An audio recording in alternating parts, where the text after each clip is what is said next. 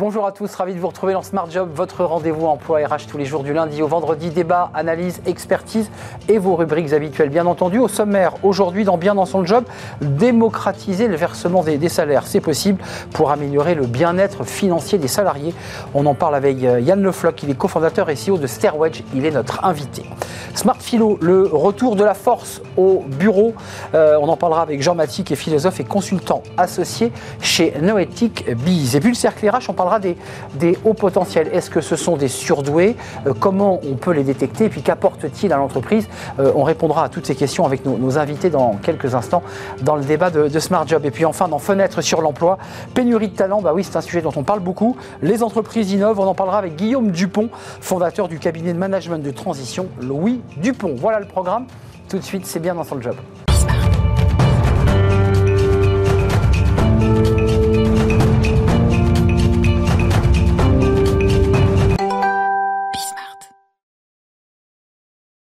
Bien dans son job, c'est aussi peut-être être bien euh, dans son confort financier et ne pas compter ses sous à la fin du mois ou de regarder euh, les découverts et les agios qui tombent. On en parle avec Yann Lefloc. Bonjour Yann. Bonjour Arnaud. Cofondateur et CEO de Stairwage.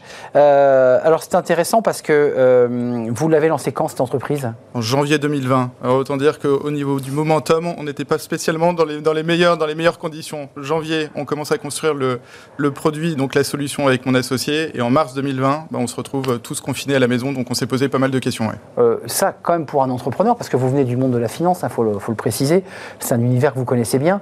Euh, quand on lance sa boîte et qu'on est assis sur le canapé sans être sûr qu'elle va pouvoir vraiment euh, sortir de terre, ça crée des angoisses quand même. très honnêtement, on s'est posé toutes les questions du monde, je pense, en, mars 2020 avec mon associé, où on a découvert le télétravail, on a découvert en fait beaucoup de choses, et on s'est posé la question, est-ce qu'on continue ou pas? Et, on a persévéré, et force est de constater, pardon, qu'aujourd'hui, euh, bah, on s'inscrit complètement en fait dans la nouvelle organisation du travail. Alors, vous parlez d'un salaire à la demande, on va rentrer dans le concept parce que ce qui est vraiment intéressant dans votre boîte, c'est que c'est de la tech parce que c'est quand même un service tech, on l'a compris, euh, mais il y, a derrière une philosophie. Comment c'est né tout ça? Qui, vous en a parlé? Quel constat vous avez fait pour vous dire parfois il manque 200, 100 euros à la fin du mois? Alors, euh, juste pour expliquer, effectivement, au tout départ, je viens de la finance, mais ensuite j'étais entrepreneur en fait dans euh, le luxe d'occasion, dans quelque chose de complètement différent et qui était en fait sur une consommation durable, une consommation, euh, une consommation, oui, éco-responsable quelque part.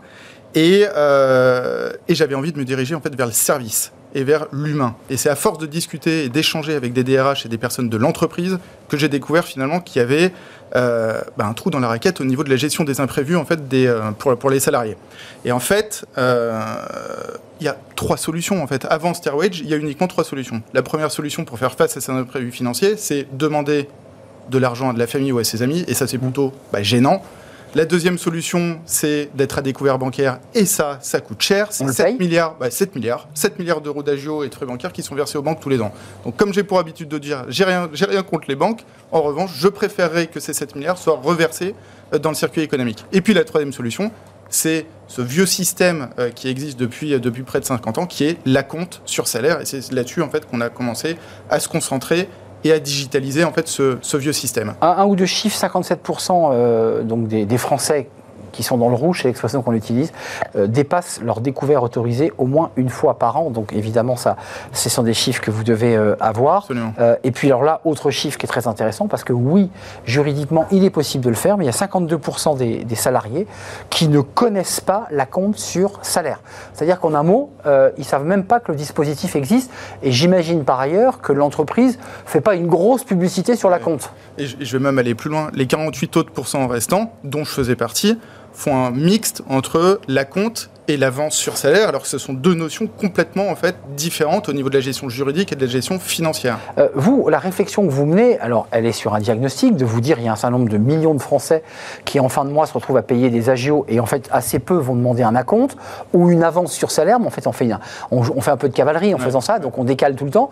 Euh, vous vous êtes dit il faut que je mixe un outil qui permettent une gestion souple, là pour le salarié, mais aussi pour l'entreprise, parce que c'est un peu une galère pour l'entreprise. Moi, avant toute chose, la mission qu'on s'est donnée au lancement de Stairwage, c'était, comme vous le disiez très justement au début de l'émission, c'est d'améliorer le bien-être financier des salariés. Et plus simplement, de leur apporter une vraie souplesse financière. Euh, aujourd'hui, je pense qu'avec tous les événements qu'on est en train de subir, c'est-à-dire inflation, c'est-à-dire une croissance qui commence un peu, euh, un peu à stagner, un pouvoir d'achat, tout le monde parle de pouvoir d'achat, il y a une petite poche de 7 milliards d'euros qu'on va pouvoir aller, qu'on va pouvoir aller, aller, aller, aller, aller chercher. Et on a construit en fait la solution, et, et, on va détailler un peu la solution autour de quoi elle est faite, mais on a construit cette solution avec pour mission d'améliorer le bien-être financier des salariés. On va rentrer dans, cette application et dans ce dispo. 73% disent-ils, euh, ça c'est une, source, Stairwedge, c'est votre source, serait plus à l'aise de demander un acompte sur salaire par une application plutôt qu'à leur employeur. On devine pourquoi, parce qu'il faut pousser la porte, on est un peu gêné, alors que là, il y a un côté, on est devant son téléphone et on gère comme on veut. C'est ça aussi qui permet, que permet Stairwedge. On est moins gêné, on est plus à l'aise, et puis on n'est pas obligé de se justifier, parce que très souvent, ça oblige à, se justifier. On, avait fait, donc, comme, vous le dites très justement, une, enquête d'opinion avec OpinionWay il y, a, il y a quelques mois, où on a découvert qu'effectivement 73% en fait, des, des salariés français préférerais en fait demander un accompte bah euh, un outil simple et sur lequel ils sont complètement autonomes. Mais attendez, hein. ce chiffre monte à 80% sur les tranches 25-34 ans. Donc c'est vraiment un vrai plébiscite de la part en fait des jeunes, euh, des, jeunes salariés. Et, effectivement, ça leur apporte un de l'autonomie, deux de la flexibilité en fait pour mieux gérer euh, leur, leur, salaire, de la confidentialité, de la, confidentialité effectivement, et, et surtout ce mot autonome, c'est quelque chose aussi d'important parce qu'ils n'ont plus besoin d'aller demander en direct à leur M plus 1 ou à leur DRH. Concrètement, euh, cette tech, elle s'implémente sur un, service qui va être distribué par les RH. Euh, comment on en fait la publicité? Comment ça marche très concrètement? Alors, je vais peut-être, ouais, effectivement, vous, vous, vous, présenter un peu l'outil, la solution, la solution, la solution minutes. Le, pitch, c'est votre pitch à vous. Alors, on va, le faire, on va le faire très rapidement.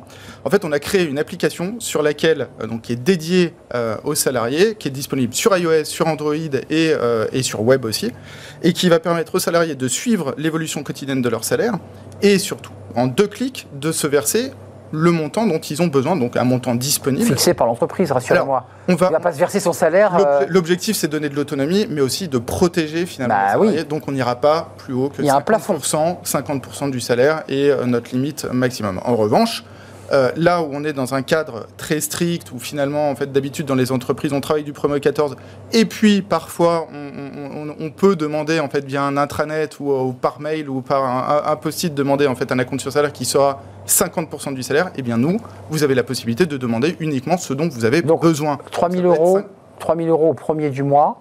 Euh, je suis en galère.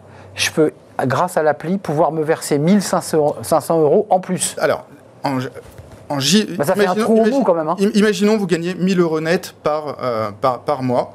Euh, DJ plus 2, vous allez pouvoir, en fait, vous allez voir votre salaire se construire et vous allez pouvoir demander, en fait, 20 euros ou 50 euros en fonction du montant que vous avez gagné et en fonction de besoins que vous avez au moment T. Hmm. Donc c'est vraiment quelque chose qui vous redonne en fait de la flexibilité et de l'autonomie. Euh, très concrètement, ça veut dire que malgré tout, si je vais au maximum du plafond à 50%, en bout de chaîne, à un moment donné, je les aurais pas. Hein, on est d'accord. En bout de chaîne, ils sont déduits en fait de votre salaire sur, à la fin à la fin du mois, mais ça vous permet en fait de lisser vos, vos dépenses et d'éviter en fait de devoir payer des agios ou euh, des frais bancaires inutiles. Les frais de rejet. L'outil, les frais de rejet, absolument, parce que ça peut bloquer évidemment l'ensemble des, des, moyens de paiement, euh, chéquier, carte bleue et j'en passe. et ça coûte très cher c'est aussi l'occasion, euh, quand on veut faire un achat, peut-être d'éviter de, de, de, lancer un alors, à la nous, nous, nous, on a pour Comment il est vendu par les RH Ouais, alors nous, nous on n'a pas. Pour, en fait, on est là pour améliorer en fait la qualité de vie au travail. Donc, on n'est pas là pour pousser euh, à, l'achat, à la consommation. C'est véritablement en fait une soupape qui est là, qui est disponible en fait pour le pour le salarié et sur lequel il va pouvoir en fait bah, s'appuyer quand il a un imprévu, quand il a un coup dur, un coup dur financier. Là, vous êtes, vous êtes plus qu'en développement, puisqu'on a compris que le canapé était passé. Maintenant, vous êtes bien dans vos bureaux et dans vos locaux et vous, et vous, avancez. Vous avez déjà des premiers tours de clients de, Qu'est-ce qui vous dit Alors, avant de rentrer dans, les clients, j'aimerais juste terminer en fait le, le, pitch. Donc, la première partie, c'est vraiment. Ah, vous étiez encore dans le pitch Oui, je suis encore, je suis encore dans le pitch. Vous me faites peur. Mais attendez. Donc, sur la première partie, donc c'est l'application qui est dédiée aux salariés. De l'autre côté, on a développé en fait une interface qui va permettre aux DRH, aux gestionnaires de paye, de gérer, analyser et puis paramétrer en fait la solution comme bon leur semble, parce que c'est bien l'entreprise qui va déterminer, le DRH qui va déterminer en fait le nombre d'acomptes disponibles, le pourcentage euh, maximum disponible, etc., etc. Donc il y a une granularité, une finesse en fait pour Ouais. euh, paramétrer l'outil. L'entreprise a la main quand même sur l'outil. Elle a la main. hein. Et Ah oui. pourquoi elle a la main? Bah Parce que c'est l'entreprise qui paye une licence pour l'ensemble en fait des salariés, une licence mensuelle.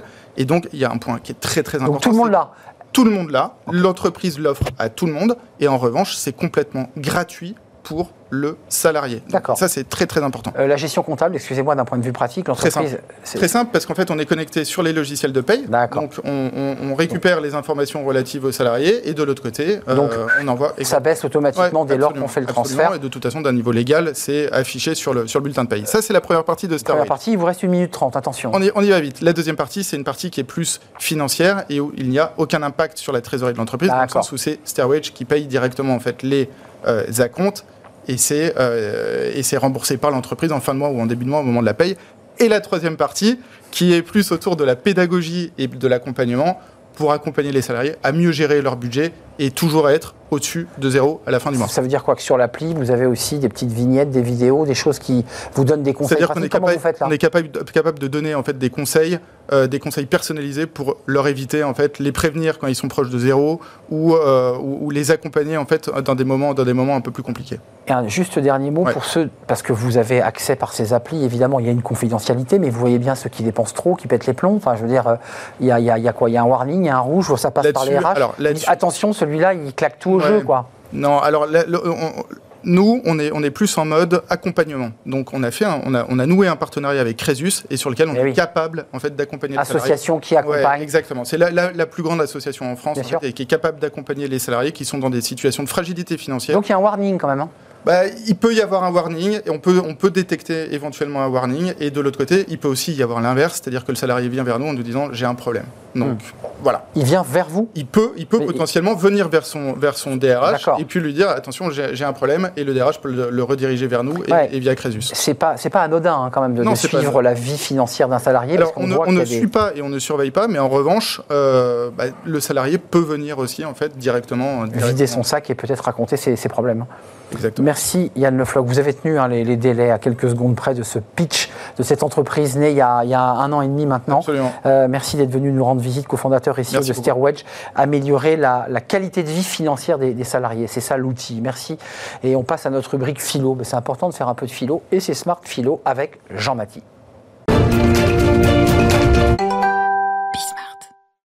Smart Philo, notre rubrique hebdomadaire euh, avec Jean Maty. Bonjour Jean. Bonjour Arnaud. Philosophe consultant associé chez Noétique Biz. Et on va parler, alors aujourd'hui, je vais essayer de mettre le ton dans ce titre. Le retour de la force, trois petits points, au bureau. Euh, concrètement, entre le télétravail, entre les salariés qui sont partis, euh, vous aimez bien les mots, vous Euh, ouais, Vous aimez bien les décortiquer. Avant de rentrer dans les concepts, de la façon dont on peut accueillir les collaborateurs dans ces nouveaux espaces, la définition du mot bureau, c'est quoi déjà à l'origine? Alors effectivement, nous les amoureux des mots, bah, le bureau c'est quoi? Bah, C'est deux choses essentiellement. C'est le bureau comme office et office religieux. Donc il y aurait l'idée d'une communauté en fait d'appartenance et de croyance en des mêmes choses. Bah, c'est la définition même de la communauté, ça, d'avoir une communauté d'affect et de croyance. Et puis de l'autre côté, si on regarde plutôt de notre côté Frenchy, très très très français, là on va on va tomber sur euh, bah, l'origine de- d'un une espèce de tapis qu'on mettait en fait euh, sur les sur de grandes tables où on faisait euh, la monnaie en fait. Et donc ça, ça renvoie plutôt à la société et à l'ordre. D'un côté, on a l'ordre à la société, et de l'ordre, on a la communauté religieuse. Voilà, Donc un petit peu. Si ça on nous- regarde un peu le... Ça nous dit des contradictions déjà, déjà Clairement. dès l'origine. Clairement, dans le, dans le mot même de bureau, on voit la contradiction Ah oui. dans la signification, et en fait, la contradiction dans la vraie vie pour les managers.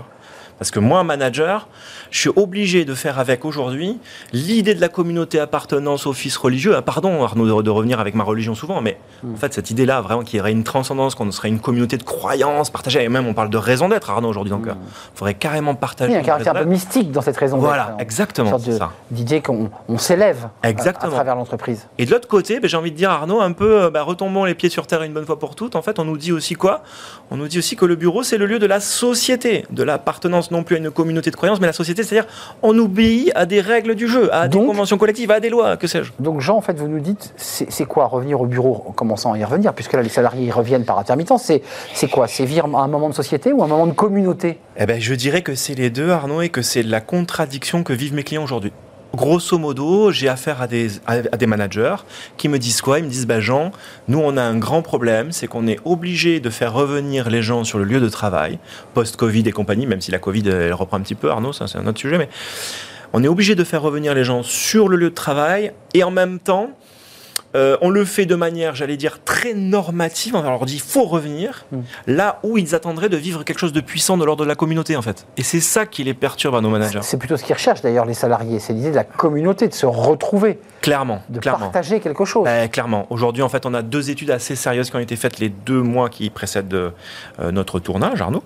Bien, Steel Case, euh, France Stratégie disent un peu la même chose. Quand même, on a affaire à deux grands, deux grands pontes et sérieux. Ils nous disent, ben, en fait, les les salariés ils cherchent de l'appartenance, ils cherchent en fait de la liberté de choix, de, choisir quand ils veulent travailler et où est-ce qu'ils veulent travailler. Et puis en fait, ils mettent un peu la sécurité et le confort en dernière ligne, là où euh, la Covid, Arnaud, elle nous avait mis euh, bah, évidemment sur la, la sécurité, euh, l'ergonomie tout juste, mais en tout cas beaucoup de sécurité. Donc en fait, on revient comme avec une gueule de bois, Arnaud, en fait, ni plus ni moins, je, je, me lâche puisque je suis avec vous. Et en fait, on s'aperçoit qu'on revient sur le lieu du travail, mais il n'y a pas ce que les salariés attendent, à savoir vivre une expérience collective. Euh, ça veut dire qu'on n'est pas en plein confort au bureau, puisque c'est un peu ce que vous nous dites en, en filigrane, et que ça, ça, ça, décalerait, ça jetterait aux oubliettes la, la fameuse QVT, la fameuse qualité de vie au travail. Mais ouais, c'est ça, Arnaud. C'est incroyable. Pourtant, on en parle énormément. Ben oui, on, ça fait des mois qu'on nous a dit quoi On nous a dit, bah en fait, il faut être au bureau comme à la maison. Bah erreur. erreur justement parce que à la maison je ne vis pas euh, ces deux plans que sont la, société d'un côté et la communauté de l'autre en fait et, là où on a parlé beaucoup de qualité de vie au travail en disant bah il faut faire un environnement cocooning il faut euh, prendre soin de salariés mettre des baby foot que sais-je sur le lieu de travail en fait ce que veulent les gens c'est d'être productif et concentré en fait c'est aussi bête que ça ils veulent être performants Arnaud et en fait on ne sait plus comment faire avec des gens qui viennent sur le lieu de travail et qui ont envie, euh, évidemment, d'être concentrés et d'être seuls dans leur bulle quand il faut, et ont envie de vivre des temps en fait solides, communautaires, d'intelligence collective. Euh, dans l'ordre d'apparition, il y a des choses intéressantes. Hein. quand on voit ce que attendent les salariés, vous évoquiez tout à l'heure l'appartenance, euh, le besoin de maîtrise, le besoin d'être productif, le besoin de confort, le besoin de sécurité. Alors c'est intéressant parce que confort et sécurité arrivent en dernière position paradoxal, ça aussi. C'est complètement paradoxal post-Covid. En fait, c'est comme si on avait une résurgence, un renouvellement de, ce dont on a vraiment besoin. Et moi, je suis frappé de voir qu'en troisième position, comme vous venez de le dire, bah, il y a la productivité. Arnaud, laissez-moi faire vraiment 30 secondes de théorie sur la productivité. C'est votre chronique. la productivité, c'est quoi? En sciences économiques, si je caricature, mais même en philosophie de l'économie, on parle d'input et d'output. Mm. Mot grossier pour dire en gros, bah, l'output, c'est ce que je délivre, c'est ce que je fais, c'est ce que je crée là où le moment où je, je crée mon livrable, comme on dit souvent. Et puis, les inputs, c'est, vous savez Arnaud que moi je suis fan des abeilles, c'est la pollinisation. C'est-à-dire ce moment où en fait je suis pas seulement en train de délivrer, mais que je rencontre Arnaud, que je rencontre des gens autour de moi, euh, que je rencontre mes collègues en fait. Je me mets en réseau. je... me mets, exactement, je me c'est exactement ça. Je me mets en réseau. Et en fait, ce dont ont besoin les salariés lorsqu'ils reviennent sur le lieu de travail, c'est de trouver l'input autant que l'output. Parce qu'ils nous disent quoi? L'output, je suis bien à la maison, Arnaud. Quand là, je peux délivrer Bah ouais, là, je peux délivrer. Quand j'ai pas trop de mômes à la maison, Arnaud aussi. Hein. Hmm. Et quand j'ai pas les enfants en bas âge à la maison, là, je peux délivrer, je peux être concentré. Sauf quand je vais revenir au travail, c'est l'input c'est-à-dire, c'est la mise en réseau des intelligences qui compte.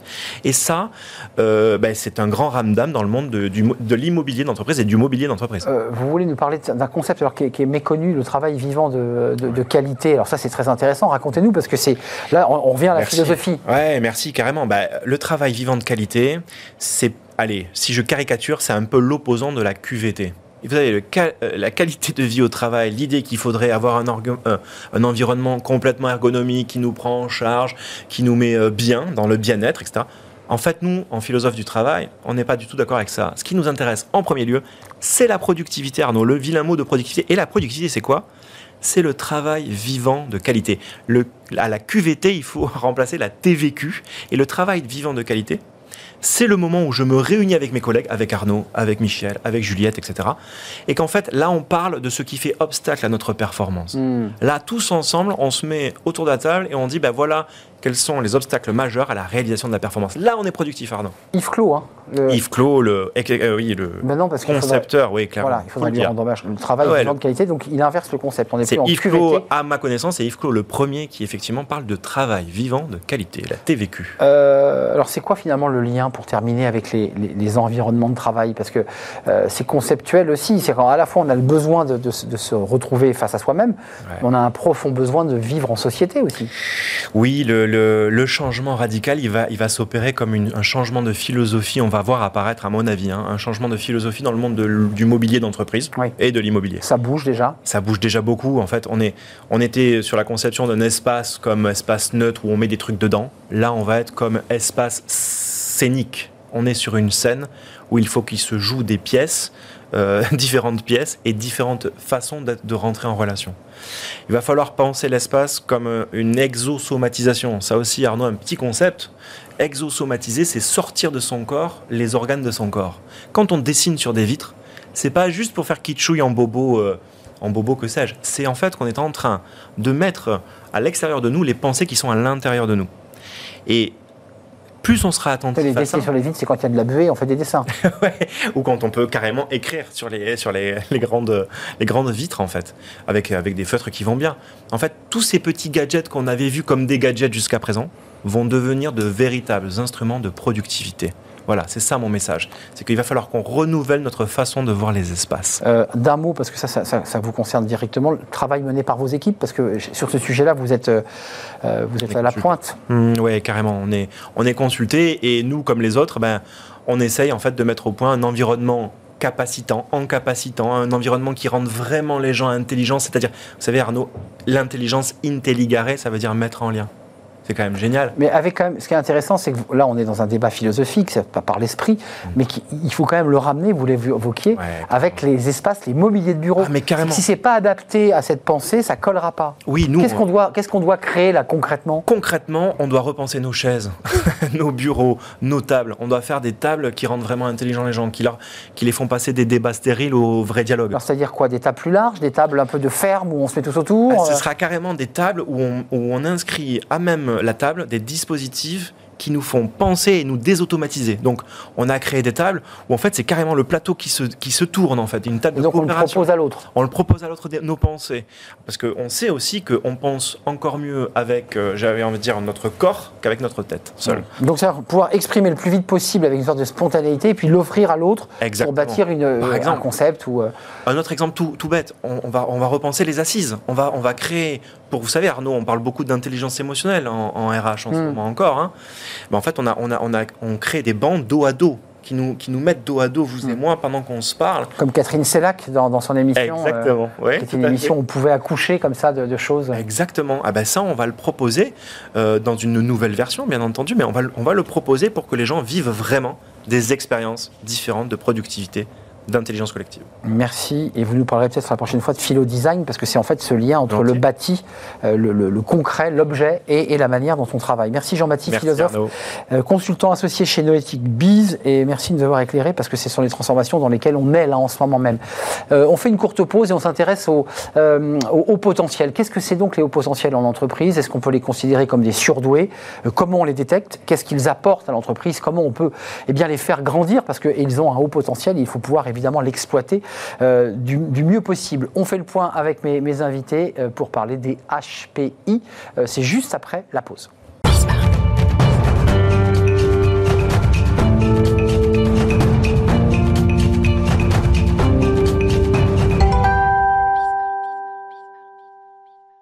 Le cercle RH, notre débat quotidien pour parler des hauts potentiels. Euh, alors, hauts potentiels en milieu professionnel, parce que c'est l'entreprise qui nous intéresse. Donc, on va en parler évidemment dans la, dans la vraie vie, la vie sociale, et à l'école aussi, parce que ça démarre dès l'école. Parfois, ils ne sont pas détectés, parfois, on ne sait pas que ce sont des hauts potentiels, un peu turbulents, un peu tête en l'air, un peu différents. Et, euh, et on passe à côté de quelqu'un qui a beaucoup de, de potentiel. On en parle avec trois invités euh, qui, sont, qui sont sur ce plateau. Mélodie Ardouin, ravi de, de vous accueillir. Bonjour. Vous portez un U, hein, votre nom, vous. hein. C'est Il y a ça, un U. pas la même. Presque pareil. Fondatrice du podcast Les Atypiques du, cerveau, cofondatrice du, collectif des réseaux de diversité cognitive au, travail. Euh, on en parlera avec vous à la fois de ce, podcast et puis de, ceux que vous rencontrez.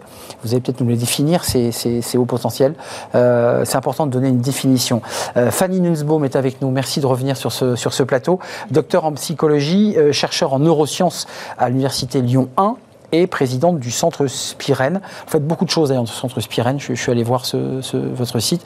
Euh, des bilans notamment, mais pas que ça, un accompagnement aussi.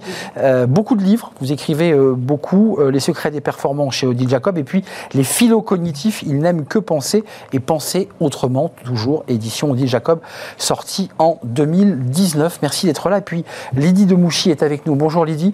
Bonjour. Formatrice et coach, fondatrice de LD Conseil et consultante en RH. Et, si j'ai parlé des, élèves et des étudiants, c'était parce que vous souhaitez en parler euh, dans la détection, la manière dont on accueille, euh, ou pas d'ailleurs, ces, fameux hauts potentiels. D'abord, votre définition, parce que c'est important quand on parle de haut potentiel, j'ai le sentiment qu'on mélange un peu tout. Qui veut commencer euh, Un haut potentiel, c'est un surdoué C'est quoi un haut potentiel? Quelle est votre définition, Mélodie? Alors, c'est vrai qu'il y en a plusieurs qui cohabitent, qui coexistent. Il y a plusieurs termes aussi. Euh, Fanny parle de philo-cognitif, on entend aussi euh, parler de zèbre, on entend surdoué.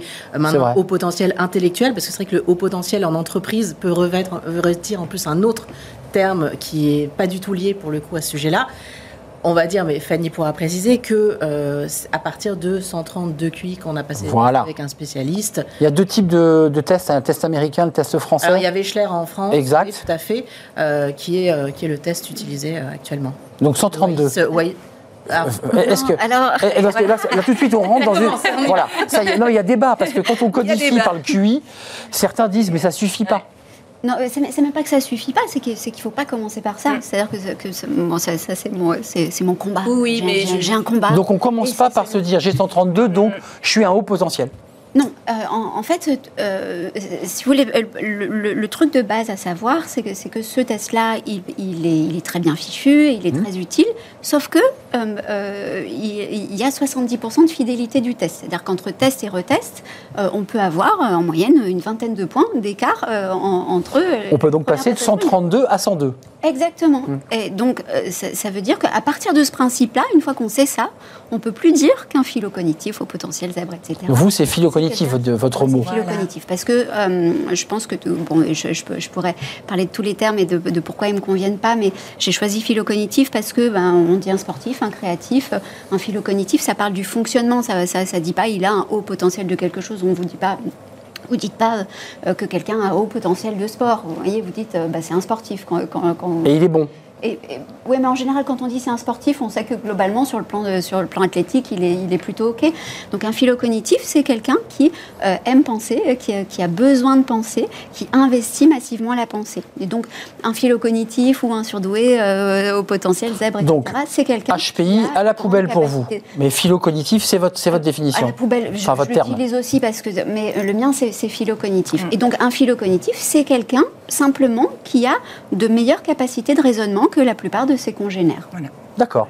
Euh, même définition Même définition. Parce que c'est intéressant là. Oui, et moi je suis, j'ai lu le livre de Fanny Nasbaum, les philo-cognitifs. C'est un terme qui me convient, avec des caractéristiques qui sont reliées à des profils. Et Fanny distingue bien les philo-cognitifs complexes et les philo-cognitifs laminaires, qui ne sont pas les mêmes personnes, les mêmes caractéristiques. Donc les laminaires, Fanny en parlerait mieux que moi, mais voilà, ce sont des personnes qu'on a tendance à beaucoup apprécier, qui sont dans la retenue, qui gèrent relativement bien leurs émotions. Les complexes sont des personnes qui sont déjà plus dans l'extravagance, qui sont pas toujours appréciées, qui partent dans des dérives. Et euh, moi, ce qui est important pour moi dans le terme de philocognition, c'est que c'est tout simplement déjà la notion de pensée hors norme. Et moi, tout de suite, c'est quelque chose qui me frappe. C'est-à-dire, c'est quelque chose que je vais repérer. La pensée, ces gens qui ne font que penser, et qui peuvent en souffrir d'ailleurs. Mmh, bien sûr. On peut s'enfermer dans ses pensées. Hein. Exactement. On peut tomber dingue. S'enfermer dans un mal-être. Et, la philocognition, dans ce livre, il, est, il, est, il explique, il démontre, il conseille, et on sort de généralité. Ça, c'est important pour moi. Euh, on va parler du, portrait robot, des, attitudes. Vous avez commencé à en écrire quelques-unes. Parfois, il y a une forme d'exubérance. C'est un peu les empêcheurs de tourner en rond. Et pour être honnête, parfois dans des équipes, c'est des gens qui agacent parce que, parce que ça va jamais droit. Il y a toujours un- une porte qui s'ouvre à gauche, on se dit mais c'est pas possible. On pense que ça va rouler, puis la voiture, on ouvre la portière, parce que bref.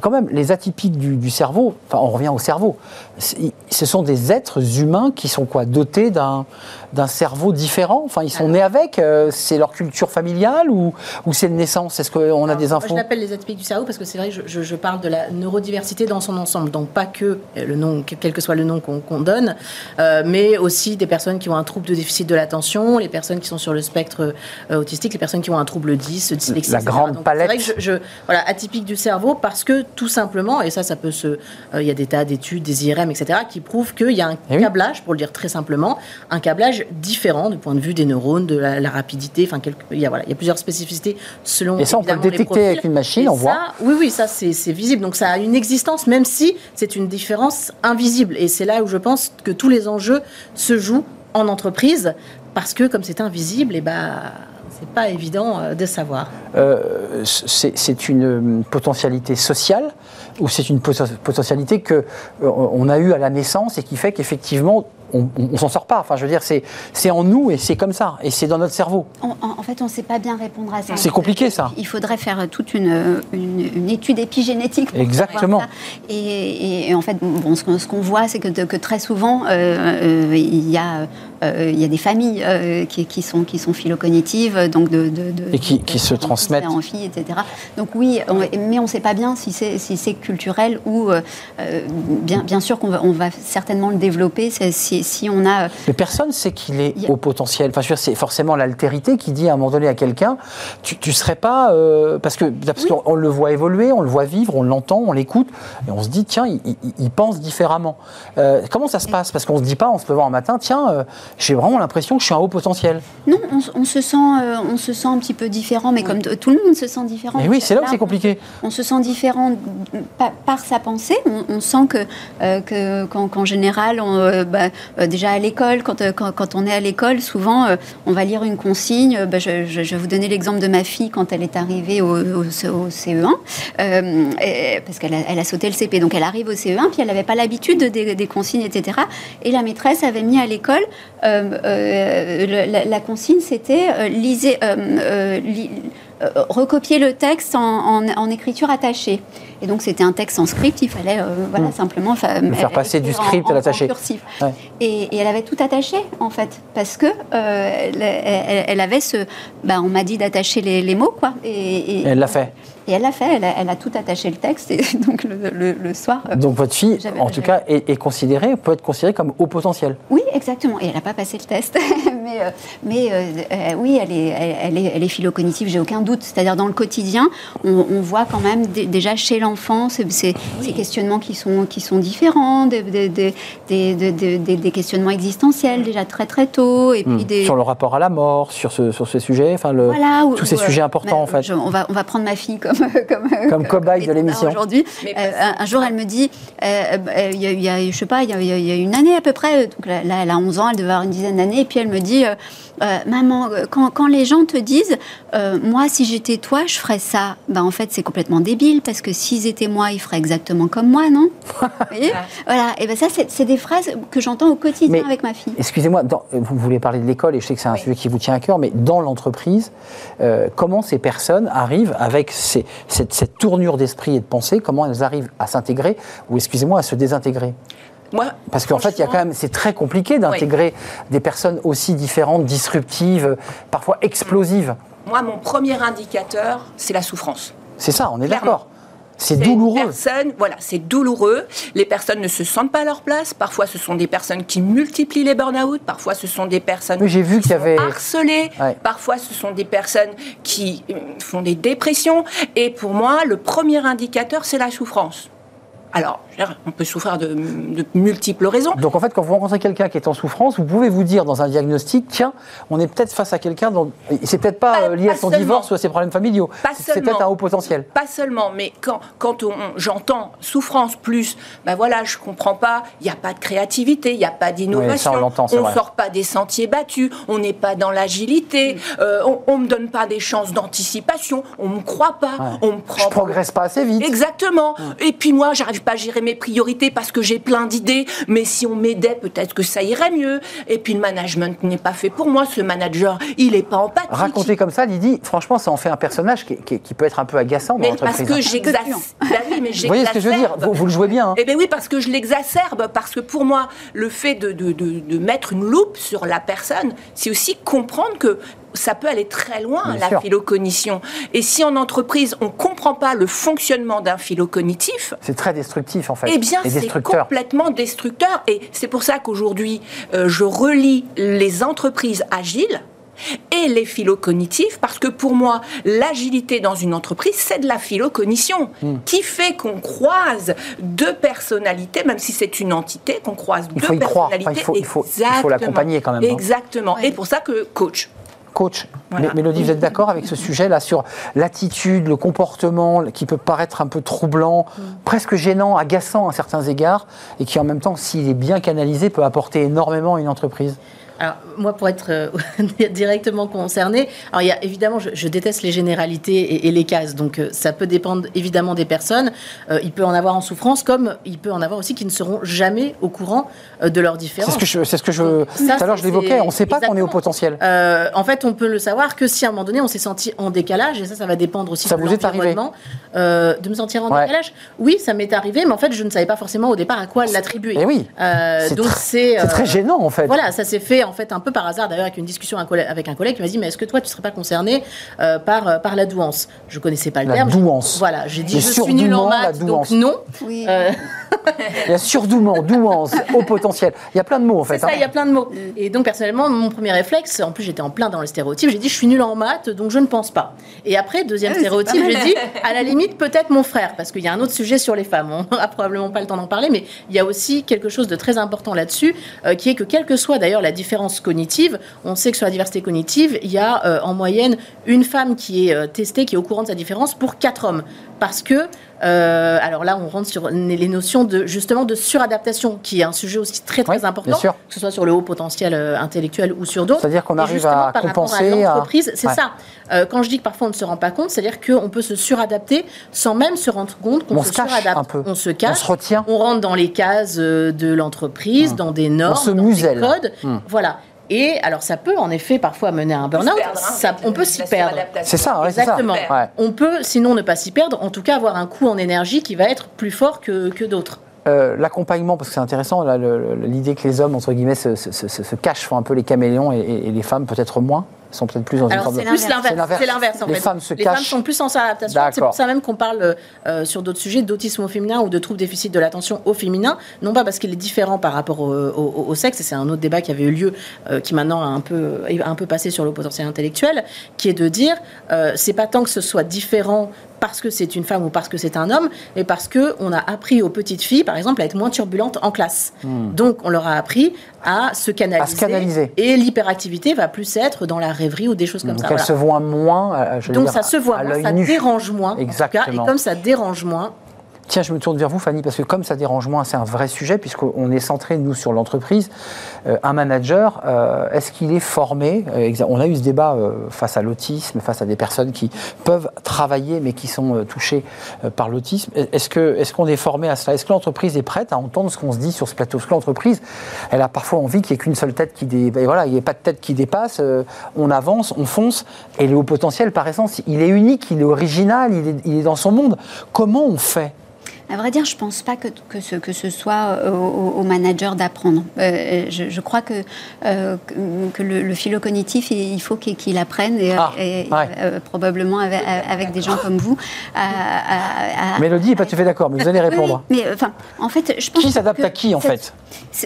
Je, je- je crois que, que, euh, quand, euh, quand, quand on a, euh, bon, je pense qu'on a, on a tous évidemment une différence ici autour de la table, et, et on a tous appris, on, a tous pris des coups dans la figure à, à cause de cette différence. On a tous appris aussi à, à arriver à la, à la mettre en avant, à l'imposer, à dire je viens, de, je, je, je viens en, en- en- en basket. Je confirme, c'est en basket. euh, vous voyez, et, et- et quand, quand- quand on arrive à faire passer ça euh, correctement et sans larmoiement et sans parler de l'anxiété, du du, de- du philo cognitif. Alors, euh, je, je pense que Oui, parce que c'est à moitié vide, à moitié plein. hein, quand. Mais- oui, ça peut être une source de bonheur, et mais aussi c'est douloureux. C'est qu'un un philo cognitif, la, la- la- la plupart des études montrent que les philocognitifs sont pas plus anxieux, et même euh, si ce n'est bah, probablement moins anxieux que la plupart de leurs congénères.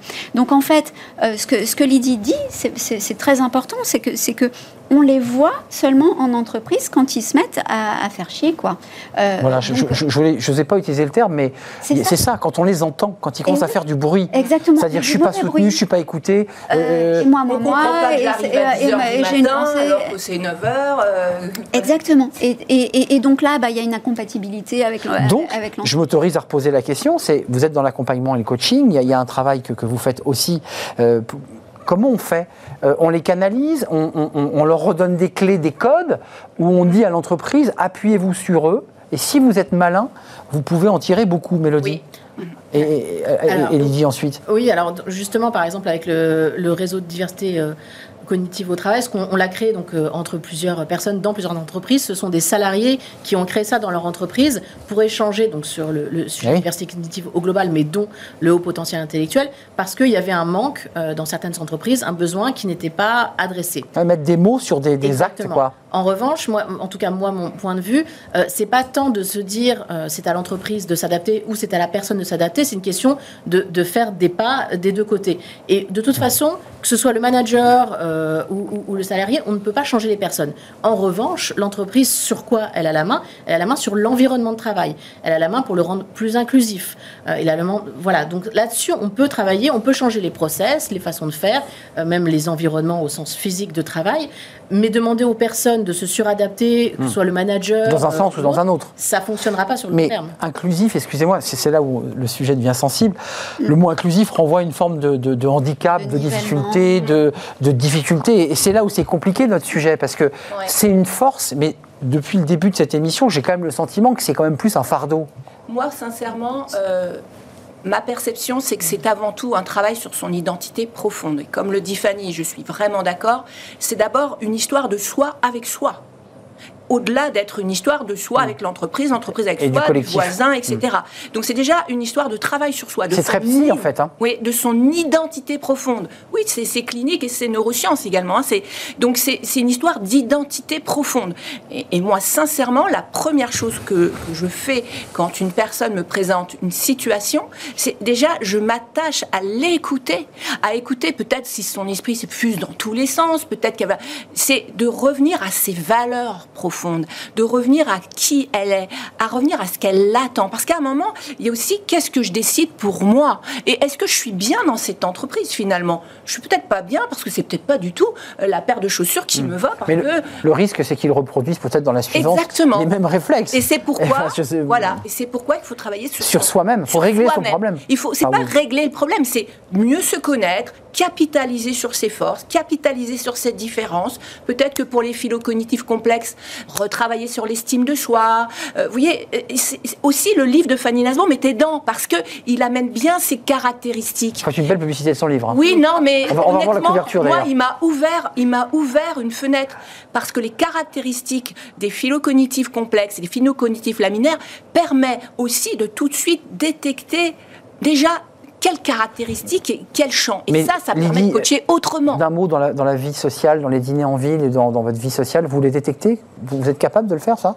Quand on est comme ça dans une discussion, vous dites Oh, il y a quelque Oui, chose ah oui, Il y a des signes. Bien oui, sûr. intuitivement, oui. Ouais, euh, par, par les mots, par les. Oui. Fanny, c'est un fardeau ou pas? Parce que on Non. tourne un Non. peu autour du sujet. Vous me disiez non.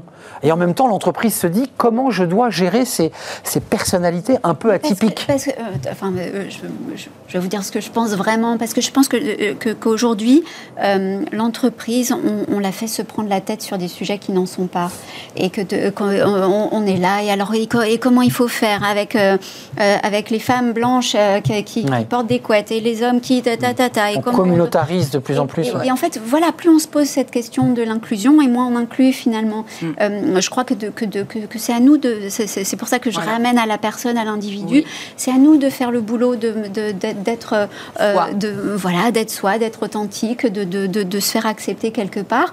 Et donc, bah, quand on est philo-cognitif, encore une fois, comme quand on est sportif, comme quand on est créatif, etc.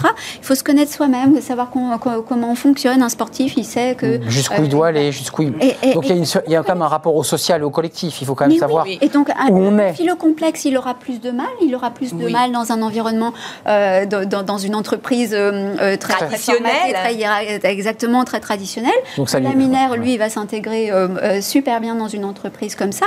Donc, le, le, ben, le- le- le philo-complexe, il- peut-être qu'il faudra davantage qu'il trouve un boulot où il est, où il est indépendant ou, euh, ou- ou alors où, on lui donne une responsabilité un peu de, de- de satellite, enfin, qu'il soit Donc si je prends le problème à l'envers, quand on prend des typologies de métiers de gens qui ont choisi l'indépendance, on peut se dire que peut-être, pas tous évidemment, mais peut-être ce sont des, des, sont plutôt des, des des philo co- complexes Voilà. parce que c'est des personnes qui, qui ont eu ce besoin de trouver leur liberté. Oui, euh, enfin, C'est très je- intéressant. pas- Mélodie Je pense que ce qui est euh, aussi une, une idée intéressante, c'est parce que là on parle beaucoup de la personne au final, mais moi si je me place en tant qu'entreprise, Oui, Euh, de, de l'entreprise et de la personne. Exactement. Comment oui, elle- non, mais elle se marie. Du point de vue de l'entreprise, ce qui est intéressant aussi, c'est que euh, prendre en compte, alors évidemment, les gens peuvent prendre sur, sur eux, mais dans une certaine mesure, quand on est câblé différemment, de toute façon. Ouais, câblé, euh, c'est vraiment le mot. hein, Voilà, on, on peut pas, on peut pas travailler euh, sur tout là-dessus.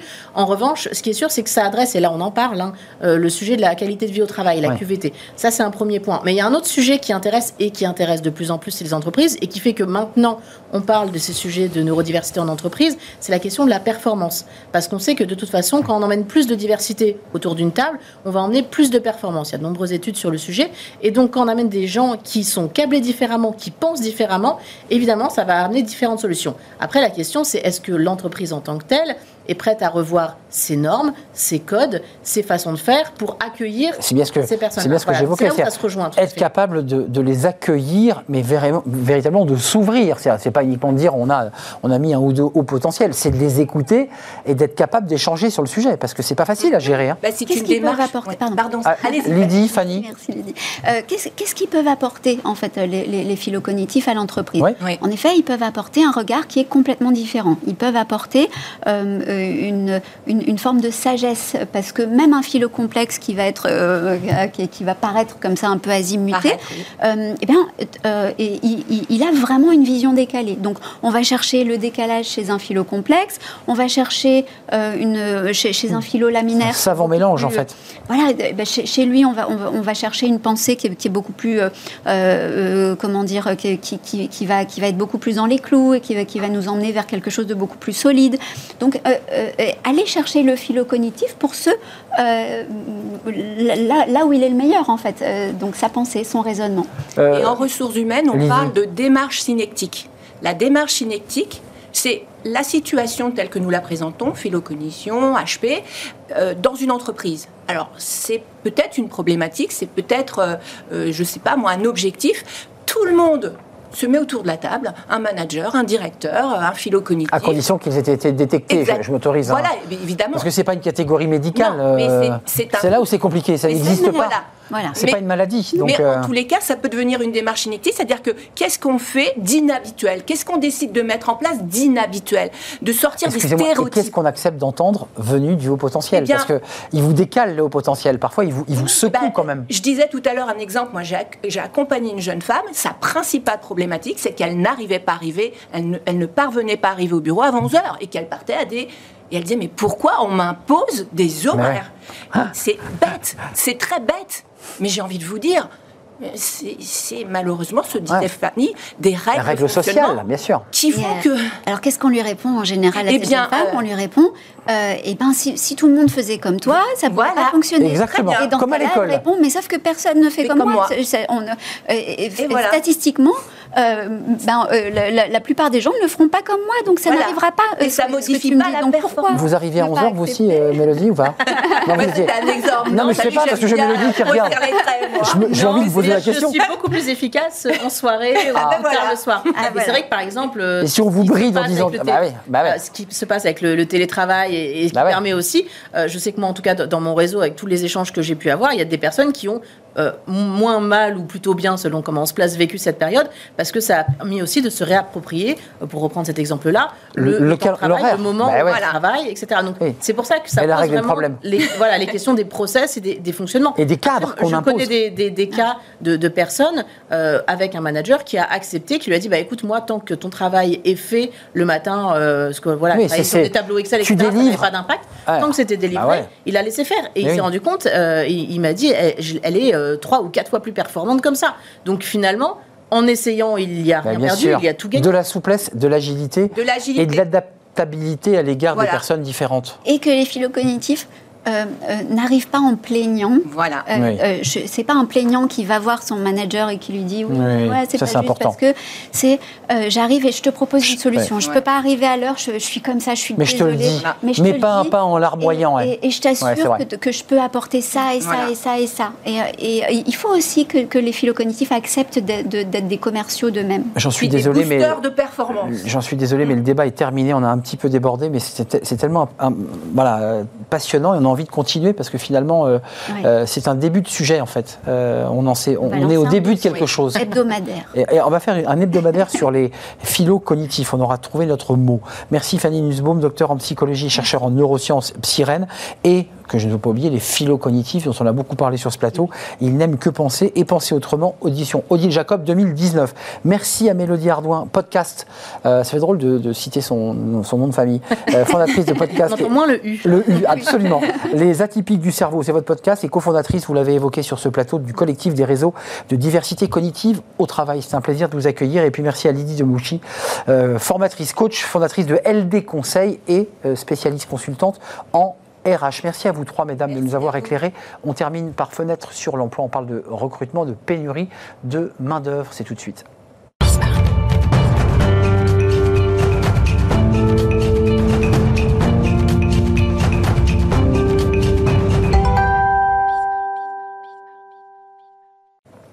Fenêtre sur l'emploi, on parle de la pénurie de, de talents.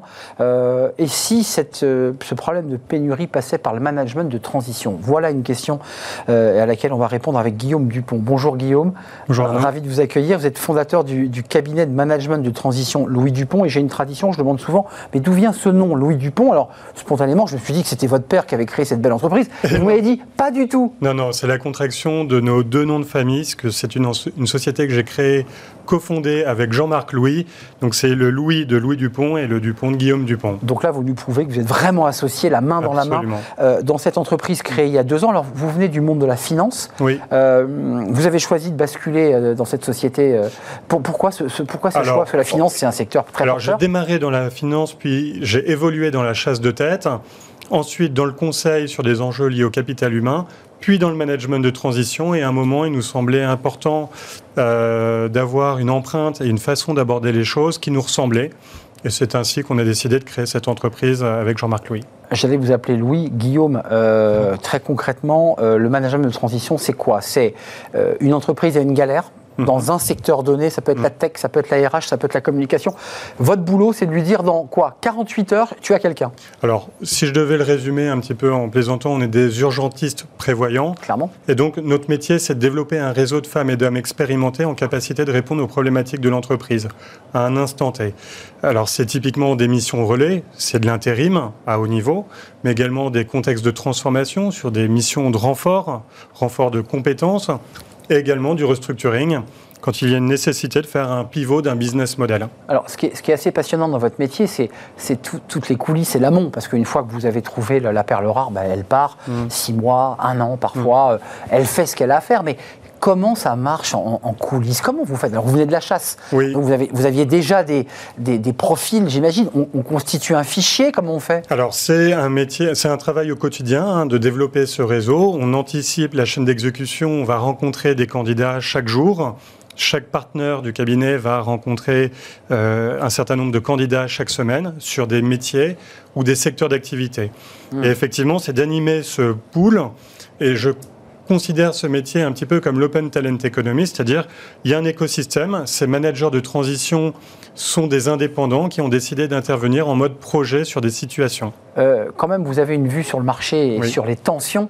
Mhm. C'est quoi aujourd'hui les, les demandes de, de vos clients? Parce que c'est quoi? C'est de la tech? C'est quoi les urgences là? Alors, les urgences, euh, on intervient à des niveaux, euh, je dirais, assez stratégiques. Top manager Top management, c'est fonction de direction générale, comité de direction N-1, N-2, avec une approche très opérationnelle.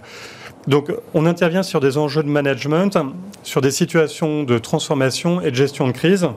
Euh, les sujets sur lesquels il y a de la pénurie, c'est parfois sur des métiers très opérationnels.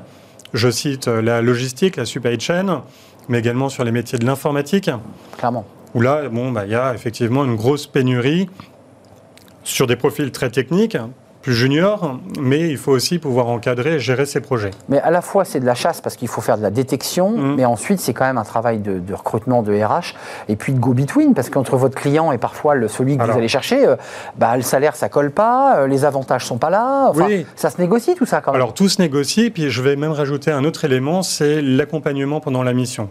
On fait appel à nous à un moment décisif, euh, très compliqué pour l'entreprise, souvent un peu trop tard. On fait appel à nous au dernier moment. Ouais, et donc on- le feu a, a- a- Voilà, a pris, on a des quoi. pompiers qui arrivent, il faut l'éteindre. Et donc notre sujet, c'est d'accompagner ces missions tout au long, donc déterminer les objectifs, les sécuriser, construire une trajectoire de mission. Ça devient la feuille de route du manager de transition et l'élément de référence pour le client. C'est le roadbook quoi. Exactement, c'est Euh, le roadbook. Dans, dans vos répartitions de clients, on a vu la tech. Mhm. Est-ce qu'il y a aujourd'hui, par la situation économique, par ce qu'on ressent, est-ce que le restructuring, les transformations deviennent de plus en plus importantes? Alors, le restructuring, euh, il y en a, euh, mais finalement, euh, ça a été quand même un petit peu euh, calme, euh, grâce aussi sans doute aux impacts liés à l'État, euh, PGE notamment. Euh, les sujets sur lesquels on est très présent, c'est dans les secteurs de l'industrie, les services, le retail, la distribution, où là, effectivement, il y a des changements de business model, notamment après Covid, où les entreprises ont complètement évolué leur façon d'opérer, la digitalisation notamment sur les, ma- les magasins du retail. Com- Comment vous expliquez que le management de transition cartonne? Parce que ça existe depuis un certain temps, Oui. c'est c'est pas tout récent le management. Mais là, on a l'impression d'une poussée. C'est-à-dire qu'il y a l'idée comme ça de. On, on se lie pas comme ça à vie avec un collaborateur, il vient pour sa mission et il part. C'est presque une prestation, quoi. Oui, alors c'est exactement ça. C'est-à-dire que, et je pense que ça s'est accéléré Ah ouais. euh, avec la crise Ce euh, rapport à sanitaire. l'entreprise. c'est que euh, aujourd'hui, beaucoup de professionnels abordent leur euh, carrière en mode projet. J'interviens sur un sujet. Clairement. Je ne suis plus dans une logique de carrière où je vais intervenir dans une entreprise dans laquelle je vais évoluer échelon après échelon, Hmm. mais j'interviens sur un sujet. Hop, il est terminé, je passe sur une autre entreprise. Où je me repose, excusez-moi, où je me repose, Ça peut être une où possibilité. je lève le pied un peu, Oui. Et puis je repars ça. un peu. Alors là, le mot mercenaire vous choque, mais il y a un petit côté. euh, j'ai une mission, je, je cartonne, je suis à fond. Et puis après, bon, bah voilà, je passe sur autre chose ou, je, je regarde les- la, la moyenne d'âge de, de vos quatre. Alors nous, ces gens de ça- 50 ans. c'est- oui, c'est plutôt 53 ans, c'est plus de 20 ans d'expérience. Mais si on regarde les chiffres aujourd'hui, alors le, management de transition, c'est la pointe de l'épée, mais il y a également le freelancing. Sûr. Aujourd'hui, on a 2 millions de freelancing en France et on estime, donc on inclut dedans le management de transition, et on estime que d'ici 2026, il devrait y avoir un tiers des travailleurs qui auraient des contrats freelance. Donc c'est vraiment une nouvelle façon d'aborder euh, le travail, le monde de l'entreprise.